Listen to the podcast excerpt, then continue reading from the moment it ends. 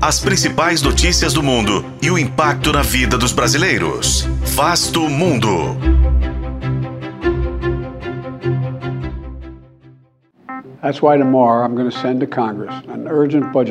O pronunciamento do presidente dos Estados Unidos, Joe Biden, lembrou o mundo de que a guerra na Ucrânia continua. Ele prometeu um pacote bilionário para auxiliar o aliado a enfrentar a Rússia numa guerra que já se encaminha para o seu segundo ano. Mas Biden é o único que está se movimentando? Este é Vasto Mundo, podcast de relações internacionais do tempo, e juntos vamos saber mais sobre o conflito na Ucrânia. Enquanto o mundo olhava para o outro lado, a guerra na Ucrânia avançava violentamente. A Rússia iniciou uma ofensiva a 15 quilômetros da região do Donetsk, e a Ucrânia utilizou pela primeira vez os mísseis ATA-CMS entregues pelos norte-americanos, atingindo pistas de pouso russas no leste e no sul do país.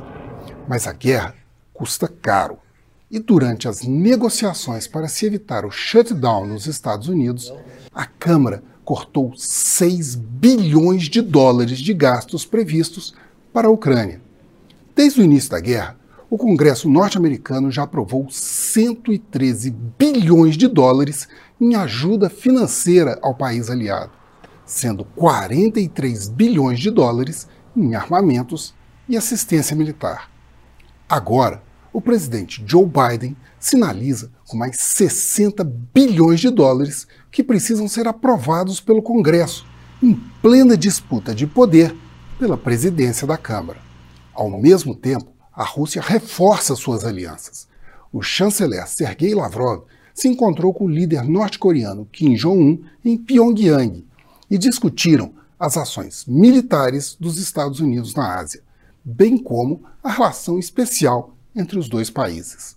A Casa Branca estima que entre setembro e outubro deste ano, a Coreia do Norte enviou para a Rússia mil contêineres de equipamentos militares para serem usados na guerra da Ucrânia.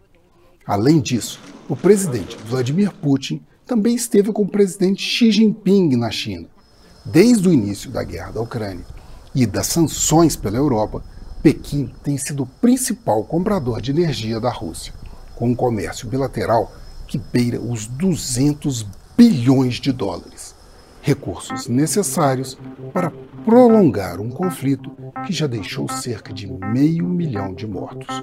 Eu sou Frederico Duboc e este foi Vasto Mundo. Acompanhe este e outros episódios no YouTube, nas plataformas de streaming e na programação da FM O Tempo.